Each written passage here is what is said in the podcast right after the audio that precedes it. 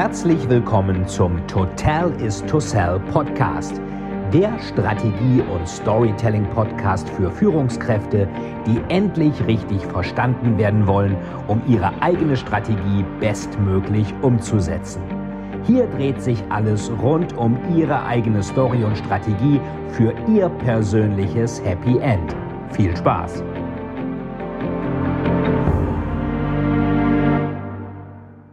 Hallo zusammen, hier ist wieder Fight mit dem Totalis to Sell Storytelling Podcast und heute gibt es ein Interview von Radio Rheinwelle, was Elisabeth Jost Dahlhoff mit mir durchgeführt hat.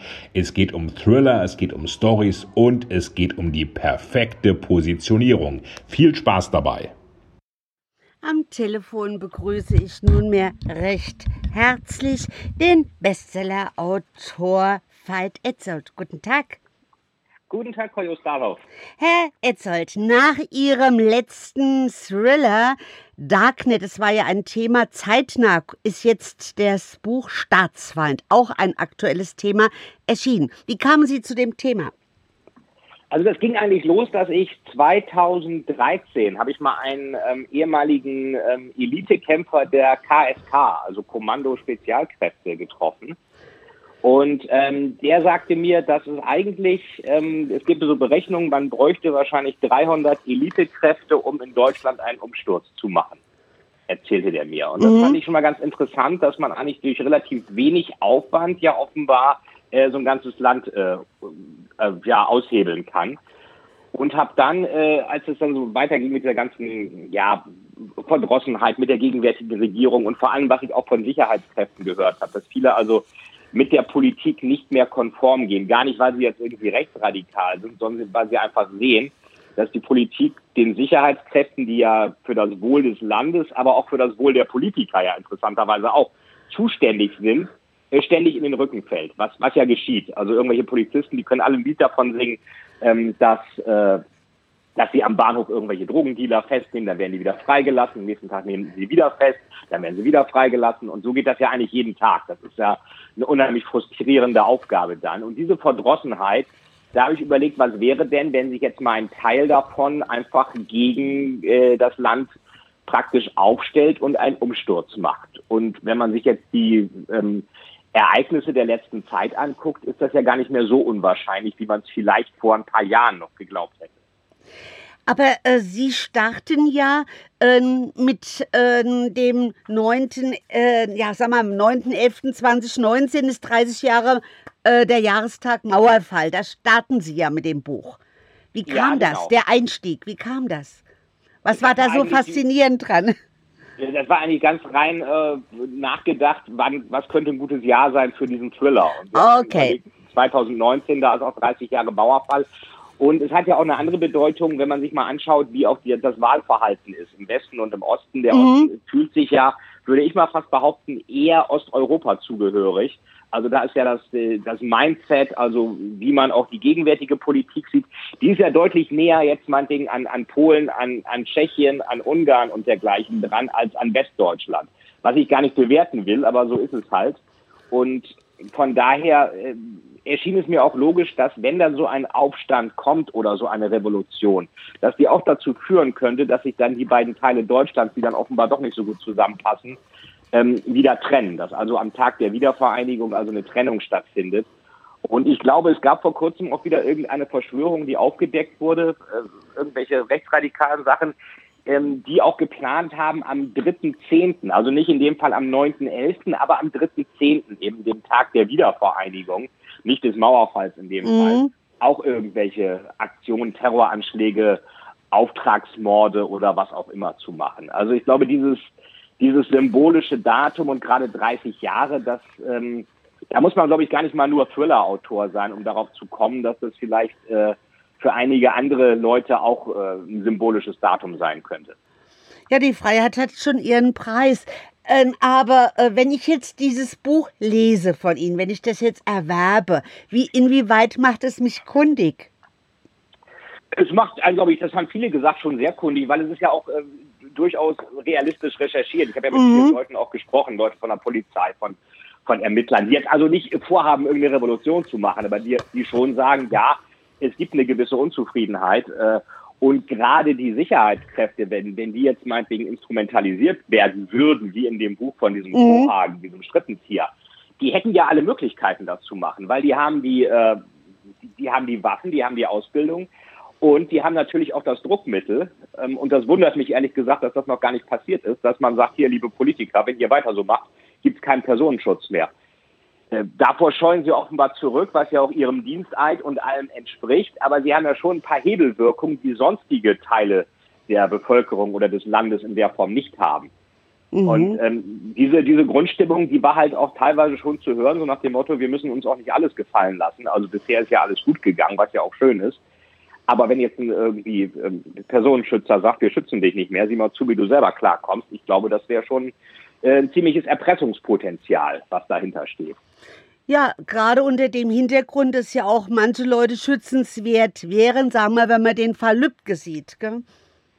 Ganz genau. Das ist ja genau der Fall, den man eigentlich nicht für möglich gehalten hat. Ähm, und äh, der ist dann halt eingetreten, dass da jemand einfach kommt, den erschießt und wieder abhaut. Mhm. Und, äh, da muss man einfach als Thriller-Autor rechnet man ja immer mit dem Schlimmsten. Dafür wird man ja eigentlich bezahlt. Mhm. Dann kann man sich natürlich auch wirklich anschauen, ähm, ist das denn so unwahrscheinlich, dass das passiert? Da muss man sagen, nein, ist es nicht. Also eine Waffe zu bekommen ist nicht so schwer, irgendwo auf eine Terrasse bei jemandem zu gehen oder wo das jetzt war, ich glaube im Garten ist auch nicht so schwer, den zu erschießen, nein. muss man jetzt so zynisch sagen, auch nicht.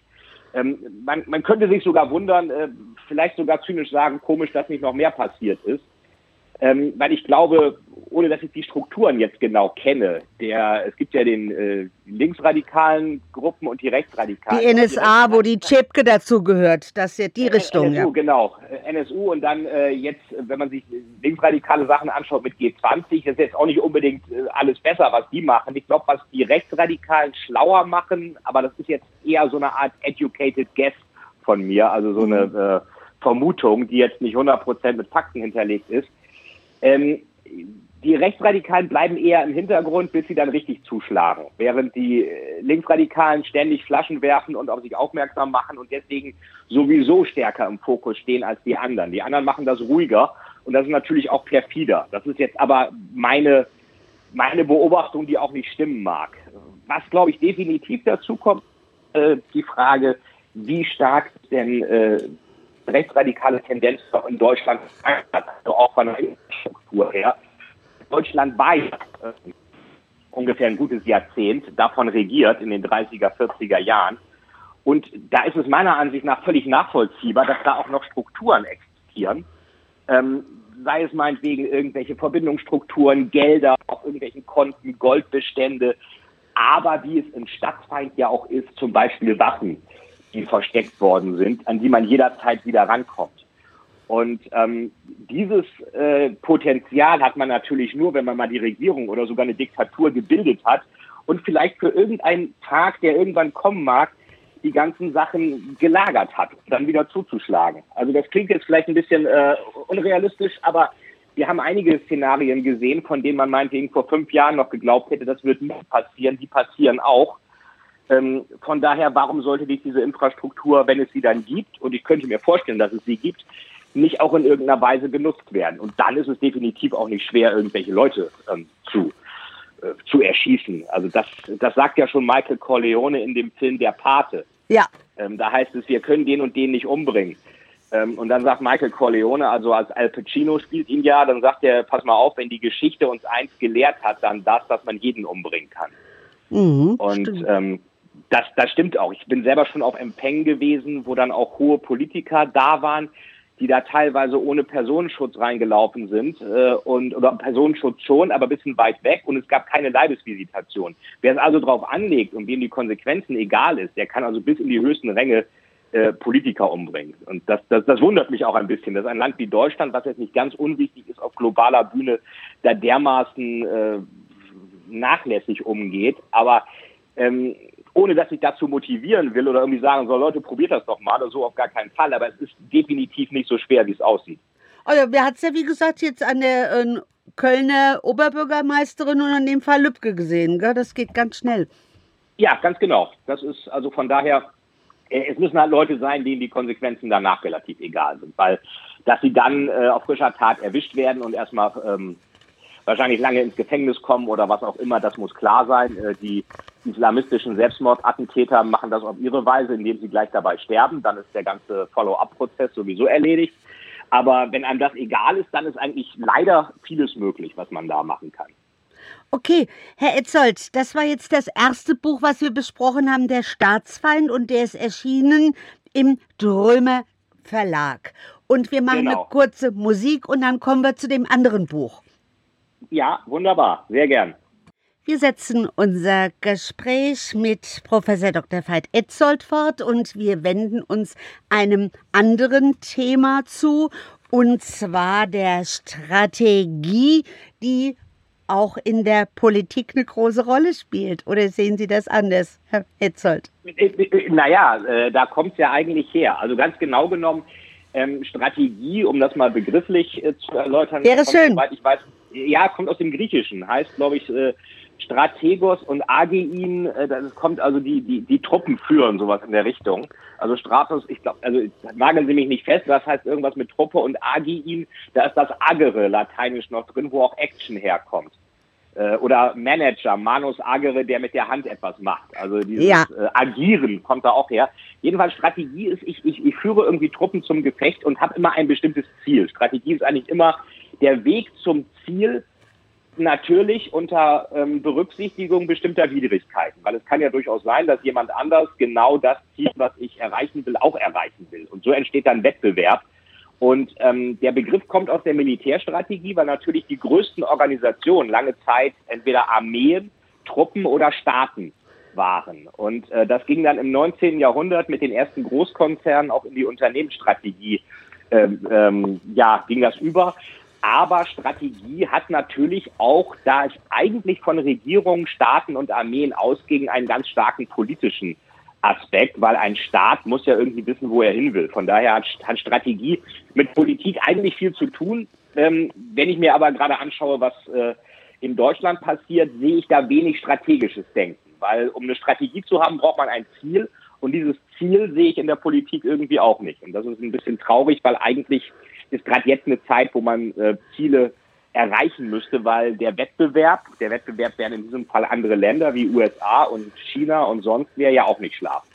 Also von daher, sollte es politisch sein, äh, ist es im Moment nicht genügend. Herr Veit, äh, Etzold, Sie sagen immer, eine Strategie braucht eine Story. Warum braucht eine Strategie eine Story? Ja, also eine Strategie ist erstmal ähnlich gestrickt wie eine Story oder umgekehrt. Eine Story ist wie eine Strategie. Äh, warum?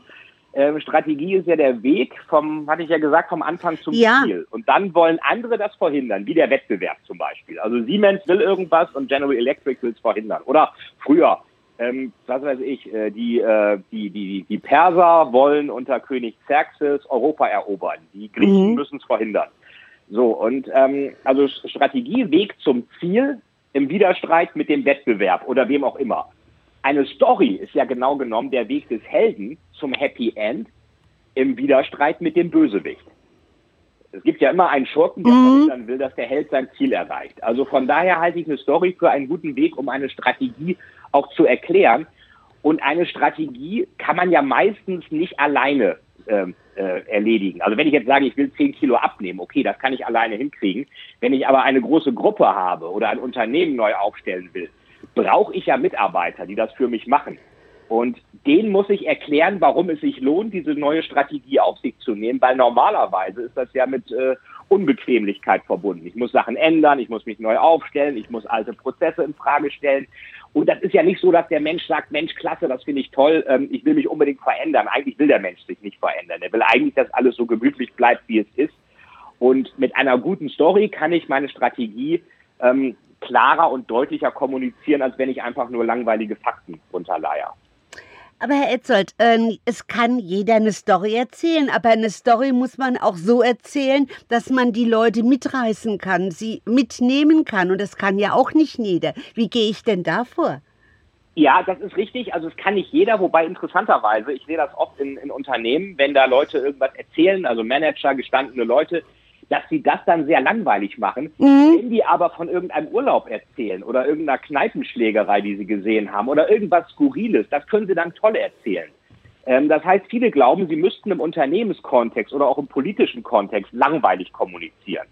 Ähm, das ist ja auch von der Bundeskanzlerin bekannt. Äh, also die Schläft mal ein, ja. Merkel, ja, die, die, sind jetzt nicht so, dass man sagt, boah, das ist ja ein rhetorisches Feuerwerk, mhm. die reißt uns mit. Im Gegenteil.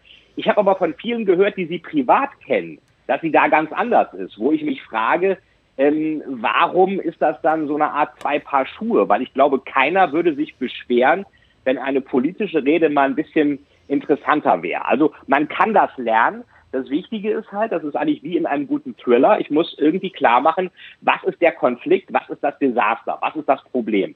Wenn ich eine Story ohne Problem erzähle, wo kein Problem gelöst wird und es deswegen eigentlich auch kein Happy End gibt, dann äh, sagt unser steinzeitliches Gehirn, wir laufen ja mit einem sehr alten Gehirnprototyp noch rum, man sagt, der letzte Update unseres Gehirns war vor 70.000 Jahren, dann fragt sich unser Gehirn und unser Selbsterhaltungstrieb auch, was kann ich denn von der Story eigentlich lernen? Ich will ja lernen, wie ich irgendeinen Schurken besiege, damit ich ein gutes Leben führen kann. Mhm. Also sozusagen Praktiken des Überlebens. So sind Stories ja entstanden. Und wenn ich dieses Element, dieses Problem nicht habe, was in der Story gelöst wird, diesen Konflikt, wovon ja auch jeder Thriller lebt, Sie werden ja keinen Thriller oder Film oder was auch immer finden. Selbst bei Liebesgeschichten gibt es einen Konflikt, dass irgendwie die und die oder der und der die andere nicht heiraten darf oder was auch immer. Wenn ich keinen Konflikt habe in einer Story, ist die Story eigentlich nicht existent und langweilig. Ich nenne das immer diesen Vierklang aus Situation, Desaster, Wendepunkt und Happy End. Das mhm. ist eigentlich die Struktursituation. Es geht los, Desaster, irgendwas geht schief, Wendepunkt, ich versuche es zu lösen und Happy End, ich habe es geschafft. Und das ist immer ganz wichtig bei jeder Story. Der Held muss über sich hinauswachsen und sich sagen, ich habe mich angestrengt, aber am Ende war die Situation besser, als wenn es diese Bedrohung gar nicht gegeben hat. Es lohnt sich also, dieser Bedrohung entgegenzutreten über diesen Konflikt. Und da sind wir wieder bei einer Strategie. Ich muss den Leuten halt auch sagen, es lohnt sich, die Strategie in Angriff zu nehmen, denn danach wird es uns besser gehen, auch wenn es uns kurzfristig ähm, Schwierigkeiten bereiten könnte. Herr Etzold, kam Ihnen vielleicht auch äh, Ihre äh, berufliche Situation, Sie waren ja schon äh, Manager in der Finanzbranche tätig und so weiter zugute? Ja, das äh, kam interessanterweise alles auf ein, eigentlich auf einmal in den Jahren 2005 und 2006. Ich war in der Tat vorher bei der, in der Finanzbranche, also ich habe ursprünglich mal Geisteswissenschaften studiert. Geisteswissenschaften? Ja, ja, ich habe dann aber gedacht, ich will, willst du jetzt ins Museum oder Lektor werden oder Bibliothekar? Nee, ähm, erschien mir jetzt nicht so spannend und habe dann viel in der Wirtschaftswelt gemacht. Aber natürlich hilft mir diese geisteswissenschaftliche mhm. Komponente bei diesen ganzen Dramensachen und Storytheorien und was auch immer. Da haben sich ja auch im griechischen Meister Aristoteles und so schon sehr viele Gedanken gemacht, die dann natürlich wieder hilfreich sind. Aber ich habe in der Tat in der Versicherungsbranche, Bankbranche gearbeitet, in der Unternehmensberatung und habe gesehen, dass diese Produkte, die sind ja nicht greifbar. Das ist ja, man sagt ja nicht, ey, Chaka, heute hole ich mir eine Versicherung, toll. Das ist ja nicht so, wie man sich ein paar Schuhe kauft oder was Schönes zu essen oder ein Auto oder so. Also die Marketingleute nennen das so Low Involvement, also wenig Involvierung. Das interessiert uns eigentlich nicht. Ich meine, wer beschäftigt sich schon gern mit Finanzen oder so? Das Interessante ist aber, diese Produkte, auch Beratung oder Finanzprodukte, haben eine sehr hohe Marge. Also der Gewinn für das Unternehmen ist deutlich höher als bei Produkten, die man sofort versteht. Nehmen Sie mal Einzelhandel. Einzelhandel versteht jeder. Da gibt's ja, Kleidung, da gibt's äh, Klamotten, äh, da gibt's Nahrungsmittel, da gibt's Klopapier. Aber die Margen sind sehr gering. Also das, was beim Unternehmen hängen bleibt. Bei abstrakten Produkten, auch bei Software und ähnlichen, sind sie recht hoch. Wenn man die also vernünftig kommuniziert, und zwar also jetzt ethisch korrekt kommuniziert, auch nicht irgendwie mit irgendwelchen Manipulationen. Also Storytelling ist kein Fairytelling. Aber mhm. wenn man die spannender kommuniziert, kann man eigentlich einen guten Job als Unternehmen machen und auch dem Kunden klar sagen, was seine Vorteile dabei sind. Und da habe ich gesehen, da ist unheimliches Potenzial, weil gerade diese abstrakten Produkte vollkommen langweilig kommuniziert werden. Und ähm, in der gleichen Zeit habe ich mir gedacht, ich muss auch mal einen Thriller schreiben, habe dann meinen ersten Thriller auch geschrieben, der ist dann 2010 erschienen. Äh, das war das große Tier bei Kiepenheuer und Witsch damals. Hat mich auch sehr gefreut. Und eigentlich kam beides zusammen. Ich habe gesehen, es gibt Branchen, die machen das langweilig. Es gibt ganz spannende Theorien, wie man spannende Storys schreibt. Da habe ich mich so im Rahmen meines ersten Thrillers mit befasst. Und dann dachte ich, okay, vielleicht kann man beides kombinieren. Also diese ähm, besten Praktiken einer guten Geschichte in die Unternehmenskommunikation oder Verkaufskommunikation bringen und das gerade bei Produkten, die auf den ersten Blick total langweilig und uninteressant erscheinen. Sie hatten sich aber auch schon mal, wenn äh, gehe ich recht eine Annahme, mit dem Thema Afrika auseinandergesetzt. Das war auch sehr spannend. Ja, richtig. Das war bei äh, Todesstil. Ähm, ja. Da habe ich auch gesprochen. Das war ähm, auch einer der ähnlicher Thriller wie Dark Web oder jetzt Staatsfeind. Das war mein erster Polit-Thriller bei Drüber. Ja, und auch und real. Mhm. Ja, das sehen wir jetzt ja alles. Jetzt ist ja gerade ein Gesetz gekommen, äh, was äh, praktisch die Herkunft von bestimmten Stoffen mhm. ähm, ja dokumentieren soll. Das glaube ich gerade gestern was in den Medien äh, oder mhm. Das heißt, äh, ähm, wo kommt das her? Kommt das aus irgendwelchen Minen irgendwo im Kongo mhm. oder sonst wo? Und das ist auch meiner Ansicht nach nötig, weil was immer übersehen wird. Wir ähm, ja, äh, beschweren uns ja im Moment sehr über die Autoindustrie und Verbrennungsmotor und Diesel und alles böse. Es wird aber nicht genau gesagt, dass auch die ganzen Materialien, die wir für Batterien brauchen, für Lithium, für Smartphones, für Computer, für diese schöne Posten auf Facebook, dass das ja teilweise auch aus Krisengebieten kommt, diese ganzen seltenen Erden, ähm, wo Kinderarbeit gemacht wird, wo wenig bezahlt wird, wo Bürgerkriege herrschen und dergleichen. Und wo man auch gar nicht weiß, ob der Abbau dieser Materialien überhaupt auch umweltfreundlich ist oder nicht. Das ist so ein bisschen zynisch, dass man sagt, ja, die Sachen sind bei uns dann umweltfreundlich und da, wo sie abgebaut werden, da ist es halt umweltschädlich. Ist uns ja egal, ist ja weit weg. Das, das kann es ja auch nicht sein. Und ähm, diese, diese globalen Verstrickungen, äh, gerade mit dem Kongo als sehr rohstoffreiches Land, das war äh, bei Todesstil meine Idee. Ich hatte vorher mal in einer Firma gearbeitet, die in Afrika Finanzinstitutionen aufgebaut hat. Also Banken und Versicherungen, auch um praktisch Kredite zu ermöglichen. Das war so eine Art aktivierende Entwicklungshilfe, was die gemacht haben. Und ähm, mit dem Gründer dieser Firma kam ich dann auf die Idee, Mensch, man müsste eigentlich mal einen äh, Thriller über, über Afrika, über den Kongo und über Rohstoffe schreiben. Und äh, das war auch wieder so ein Thema, was jetzt auch immer mehr äh, an die Oberfläche kommt, weil den Leuten klar wird, ähm, äh, diese ganzen Materialien, die da aus solchen Krisengebieten kommen, die werden nicht gerade unter tollen Bedingungen angebaut oder abgebaut, sondern ähm, da müssen wir genau hingucken, wo das herkommt und wie das überhaupt gemacht wird. Und wir machen kurz Musik. Wir setzen unser Gespräch mit Professor Veit Etzold fort. Jetzt habe ich eine Frage. Sie äh, gehen ja außer Haus, äh, führen äh, Ihr Konzept Führungskräften vor. Wie gehen Sie da vor? Äh, das ist immer unterschiedlich, worum es gerade geht. Es gibt manchmal äh, Firmen, die jetzt zum Beispiel, was ich vorhin gesagt habe, was äh, Ja, wie Sie Geschichten haben. erzählen, muss man ja können. Ja, ja, klar. Also viele, viele Manager können das zwar eigentlich schon, aber erstmal nicht. Äh, das liegt aber auch daran, dass äh, viele Führungskräfte eher analytische Leute sind. Sie müssen mit Zahlen gut umgehen können, die müssen analytisch sein, die müssen strukturieren können. Äh, das heißt nicht immer unbedingt, dass man dann auch kreativ ist. Und ähm, die gute Nachricht ist, man mhm. kann Storytelling aber lernen. Allein schon mit dieser Struktur. Was ist meine Situation? Was ist mein Desaster? Was ist mein Wendepunkt? Was ist mein Happy End? Ähm, kann ich schon mal versuchen, erstmal eine Struktur hinzukriegen und das einüben. Also lernen kann das jeder. Und das sind zum Beispiel Firmen, meinetwegen Beratungsfirmen, die wollen Beratungsprojekte platzieren äh, oder komplexe. Ich hatte auch mal ein Anbieter, der hat äh, Rückversicherungen verkauft. Also mhm. Rückversicherungen sind ja die, die jetzt äh, die Versicherungen versichern, äh, damit die nicht auf den Schäden sitzen bleiben. Und solche Sachen, die sind ja erstmal schwer zu verkaufen und die sind auch teilweise auf den ersten Blick auch vergleichbar. Das heißt, der Kunde wählt dann vielleicht immer das billigste Angebot aus, was aber vielleicht für ihn gar nicht das Richtige ist. Nur dann muss natürlich eine gute Story dafür sorgen, dass ich das differenzieren kann, dass ich sage, was macht mich denn eigentlich speziell und besonders? Und wenn ich das nicht mache als Unternehmen oder auch wenn ich ein eigenes Unternehmen habe, wenn ich mich selbstständig mache, wenn ich keine ausreichende Differenzierung biete, dann differenziert der Kunde immer da, wo es ihm weh tut und das ist der Preis. Dann geht es immer nur über die Preisschiene, ja, ist mir zu teuer, will ich noch billiger. Mhm. Und je mehr ich mich durch eine gute Story und auch durch Beispielstories, meinetwegen, wo habe ich beim anderen schon die Kohlen aus dem Feuer geholt, und warum ist es notwendig, dass wir jetzt hier was machen, lieber Kunde? Warum geht es dir dann danach besser? Warum wird dein Problem, also dein eigener Schurke, dadurch besser gelöst? Je klarer ich das mache, desto eher differenziert das Gegenüber dann eben nicht nur über den Preis, sondern idealerweise sagt auch, okay, das ist zwar mehr als bei den anderen, aber das ist es auch wert, weil die Qualität besser ist, weil ich merke, die verstehen mich besser.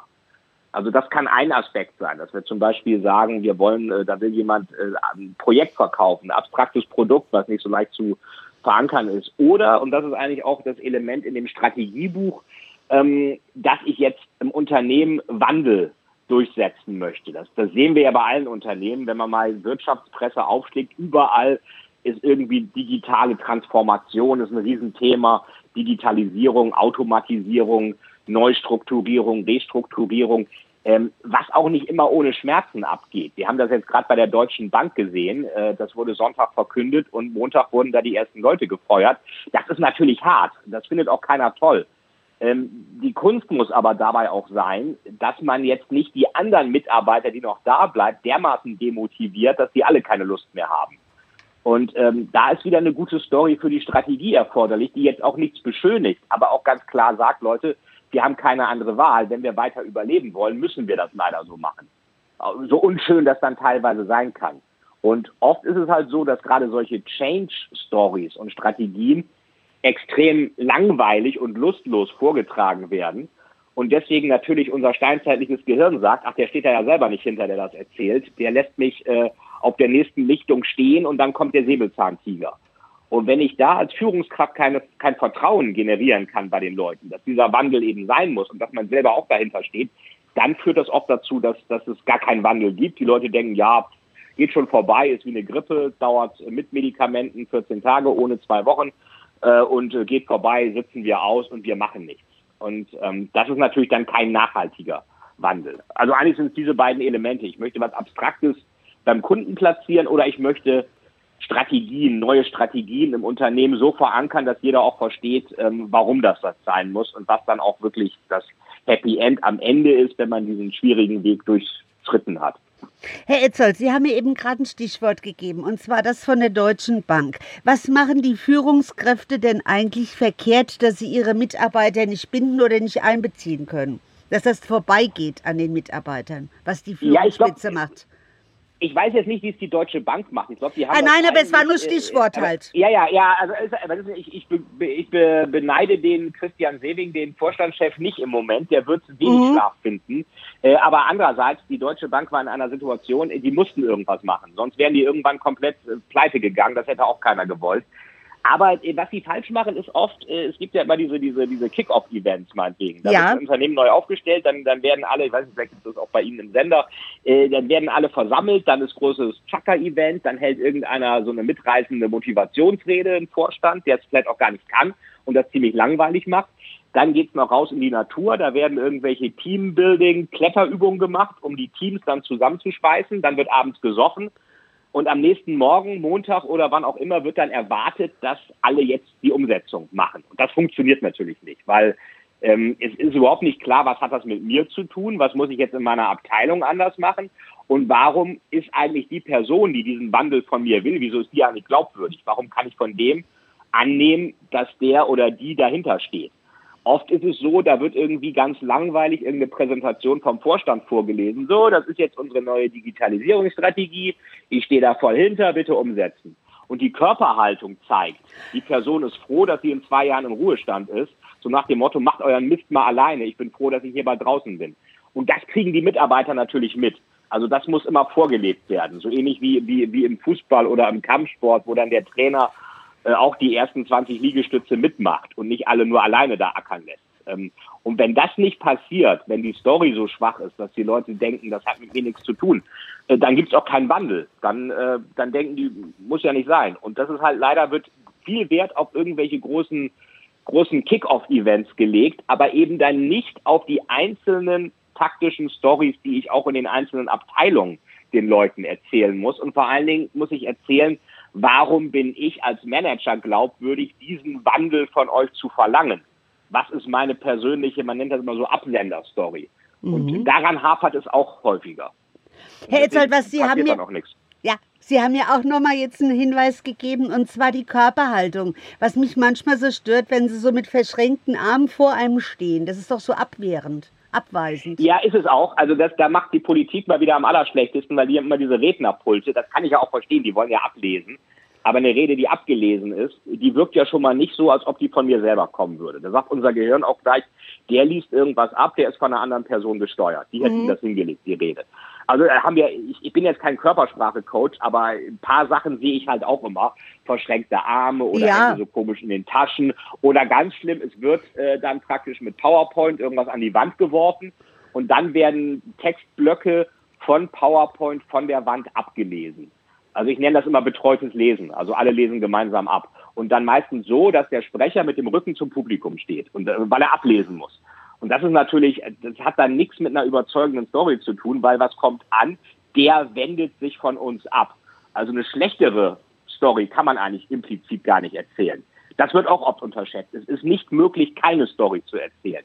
Wenn ich eine schwache Story erzähle, den Rücken zum Publikum habe, erzähle ich eigentlich die Story, ich bin nicht bei euch, ist mir egal, was aus mhm. euch wird, ich mhm. bin in zwei Jahren weg, macht mal euren Mist alleine, ähm, interessiert mich nicht. Ich muss das hier leider vortragen, weil der Vorstand das will, ich stehe aber gar nicht dahinter. Das mhm. ist die, genau wie Klatsch und Tratsch, was es dann auch gibt, das sind die inoffiziellen Stories, die natürlich die Hauptstory immer in Gefahr bringen. Und Körperhaltung erzählt auch eine Story, haben Sie völlig recht. Äh, und meistens eine, wenn man es nicht richtig macht, eine negative. Mhm, so sehe ich das auch. Wir setzen unser Gespräch mit Professor Veit Etzold fort. Und zwar, Herr Etzold, Sie haben ja auch einen Newsletter. Wir sprechen ja die ganze Zeit über Strategie und Storytelling. Was kann ich denn da draus noch für Neuigkeiten saugen? Ja, also da gibt es immer aktuelle, erstmal aktuelle Themen, was ist gerade so passiert zum Beispiel. Also ein Thema war jetzt äh, zum Beispiel der Chefdesigner von Apple ist ja, hat ja Apple verlassen, der Jonathan Ive. Mhm. Was viele nicht wissen, ist, dass der sehr stark von deutschem Design inspiriert worden war. Also vieles von Apples Design äh, ist von deutschen Designern inspiriert und viele deutsche Firmen statten auch Apple aus. Meinetwegen die Apple Shops, die Tische sind von einer schwedischen Firma, die Fenster auch.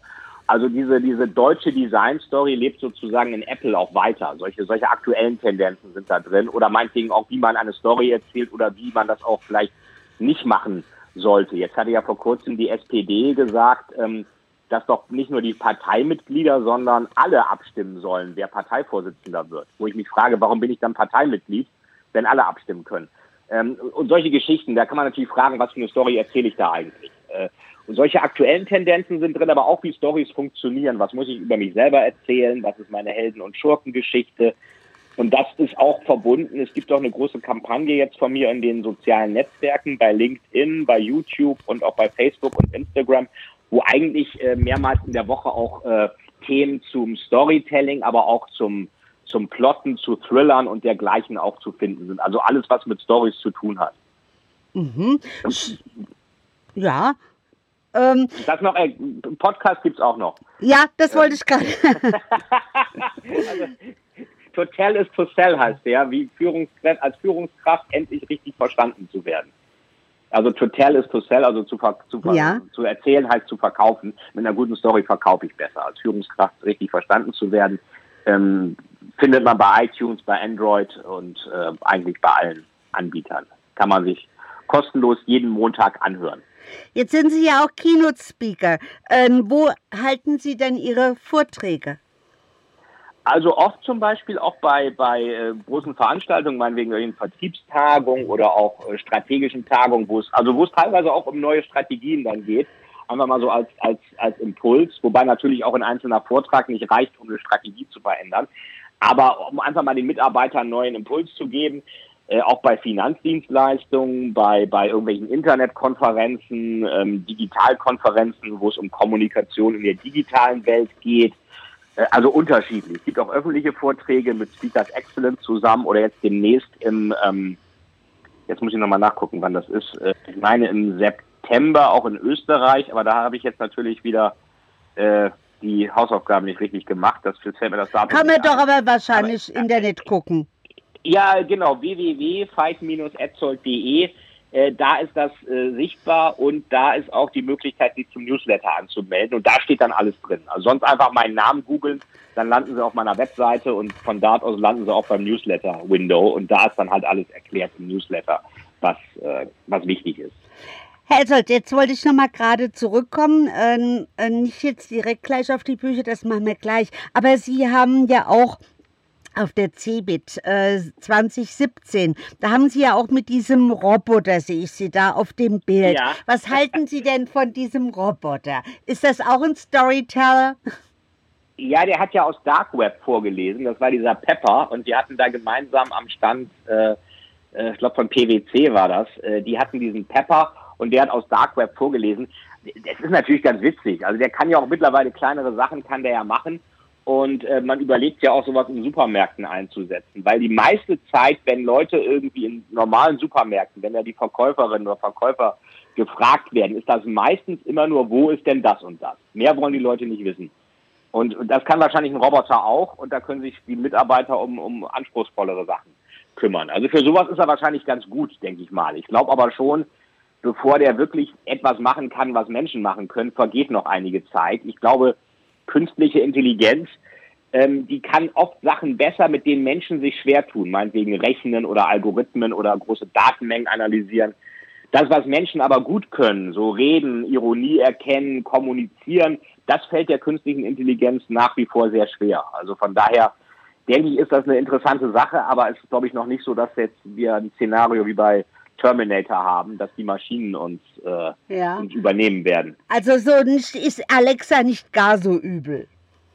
Ja, ich weiß nicht. Also ich hätte mal ein bisschen Angst, dass alles abgehört wird, vor allem, Ja. wo ich keine Lust drauf hätte. Also ich bin Ja. jetzt auch neuem nicht, nicht, nicht, nicht feindlich gegenüber. Ähm, aber ich habe oft genug Stories gehört von Alexa, dass sie dann plötzlich nachts um drei laute Musik spielt und Mhm. solche Geschichten. Und da habe ich nun überhaupt keine Lust drauf. Also vor allen Dingen, meiner Ansicht nach, manche Sachen sind hilfreich, aber manche Sachen verkomplizieren das Leben auch. Wenn ich da mit Alexa, da muss ich alles anschließen, da muss ich da die, das Licht synchronisieren und die Außenvorhänge, weil mit Alexa das alles steuern kann. Und das allein zu machen, das ist schon wieder für mich so komplex und umständlich, dass ich sage, okay, also die Außenjalousine kann ich auch so per Hand äh, bedienen, da brauche ich kein Alexa für. Und wenn ich was bestellen will, kann ich das auch so bestellen oder ich kann auch beim Buch auch in die nächste Buchhandlung gehen. Der Buchhändler freut sich auch, wenn ich bei dem was kaufe. Bestellen kann ich da übrigens auch. Also was nicht heißt, dass ich nicht Amazon nutze. Ich nutze Amazon viel zum Beispiel für irgendwelche Gebrauchtbücher, die es in Deutschland gar nicht gibt, wo dann irgendwelche FBI-Sachen, Protokolle drinstehen, irgendwas über Serienmörder aus den USA. Da kriegt man teilweise tolle Sachen, die gibt es hier gar nicht. Aber viele digitale Hilfsmittel machen das Leben auch erstmal kompliziert. Also die Zeit, die man dadurch spart, muss man wieder investieren für deren Umgang. Und dann ist es ja ein Nullsummenspiel. Mhm. Herr Etzold, wir sind so ziemlich am Ende unseres Gesprächs angekommen. Was mich jetzt interessieren würde, die Lesereisen. Machen Sie irgendwelche Lesereisen? Ist jetzt für das nächste Buch wieder geplant, sind wir gerade am Konzipieren. Es wird vielleicht auch öffentliche Vorträge demnächst mal geben, auch zu Storytelling, also beides, Mhm. Thriller und Stories, also getrennt voneinander. Und das äh, wird dann demnächst der nächste Clara Vidales Thriller erscheint im März 2020. Und darauf aufbauen wird es sicherlich was geben. Da sind wir aber noch in der Planung, also von daher äh, wird das dann. Ähm, Aber so ein Thema wie Staatsfeind oder so weiter, Dark Web noch nicht. Äh, es gibt demnächst nochmal wieder einen, äh, so einen ähnlichen Thriller wie Staatsfeind, also nicht gleiches Thema, aber auch Ja. so geopolitisch. Äh, da wird sicherlich auch was geben, das wäre Ende des kommenden Jahres. Also im Moment ist gerade so ein bisschen Planungs- und Mhm. Erschaffungsphase und danach dann wieder, geht's dann wieder nach draußen. Mhm. Ähm, Ja? Wer es gar nicht abwarten kann, ähm, der kann sich aber noch das Taschenbuch von Todesziel kaufen, was im Oktober erscheint. Da ist die Geschichte ja mit Afrika und den seltenen Erden und solchen Themen besprochen. Zeitnahe Themen, gell? Zeitnah-Themen, genau. Deswegen ist es auch nochmal als, als, als Hardcover, als, als Paperback rausgekommen. Deswegen kommt es auch jetzt nochmal als Taschenbuch, weil halt viele auch danach gefragt hatten. Wahrscheinlich gerade, weil diese Themen wieder äh, aktuell werden. So, jetzt haben wir ganz viele Themen aufgegriffen, Herr Etzold. Wenn ich mich jetzt nochmal schlau machen möchte im Internet, wo schaue ich denn da überall nach? Also am besten, wenn Sie es über meine Themen einfach auf der Webseite fight-etzold.de, ähm, da finden Sie auch den Podcast, da finden Sie den Newsletter und da finden Sie auch die Bücher. Also Sie können sich auf alle Fälle schon mal zum Nulltarif bei vielen Sachen schlau machen, Newsletter und, und, und Podcast zum Beispiel oder auch diese ganzen YouTube-Sachen. Es gibt auch jetzt so ein Storytelling-TV von mir, wo immer aktuelle Themen auch nochmal kurz angerissen werden auf meinem YouTube-Kanal. Das ist also alles auf der Hauptwebseite zu finden. Und da sind auch die Bücher, wenn Sie dann also sagen, ich will noch ein bisschen mehr wissen oder ich will spannend unterhalten werden mit Thrillern, die finden Sie auch dort alle. Und dann können Sie die entweder bestellen oder damit in die Buchhandlung gehen und sie da kaufen. So, das war unser Gespräch mit Professor Dr. Veit Etzold und wir haben die Themen äh, Storytelling aufgegriffen und natürlich seinen neuesten Thriller Staatsfeind. Ich bedanke mich recht, recht herzlich für das informative Gespräch. Danke Ihnen, Frau Justalow. Dann gerne bis zum nächsten Mal. Okay, danke. Tschüss. Danke sehr. Tschüss. Vielen, vielen Dank, dass Sie wieder bei dieser Folge mit dabei waren. Wenn Ihnen die Folge gefallen hat, würde es mich sehr freuen, wenn Sie mir eine Bewertung bei iTunes hinterlassen, damit ich sehen kann, ob Ihnen diese Folge geholfen hat und damit ich noch mehr Menschen bei ihrer Story unterstützen kann. Jetzt wünsche ich Ihnen noch einen erfolgreichen Tag und wir hören uns beim nächsten Mal. Ihr Veit Etzold.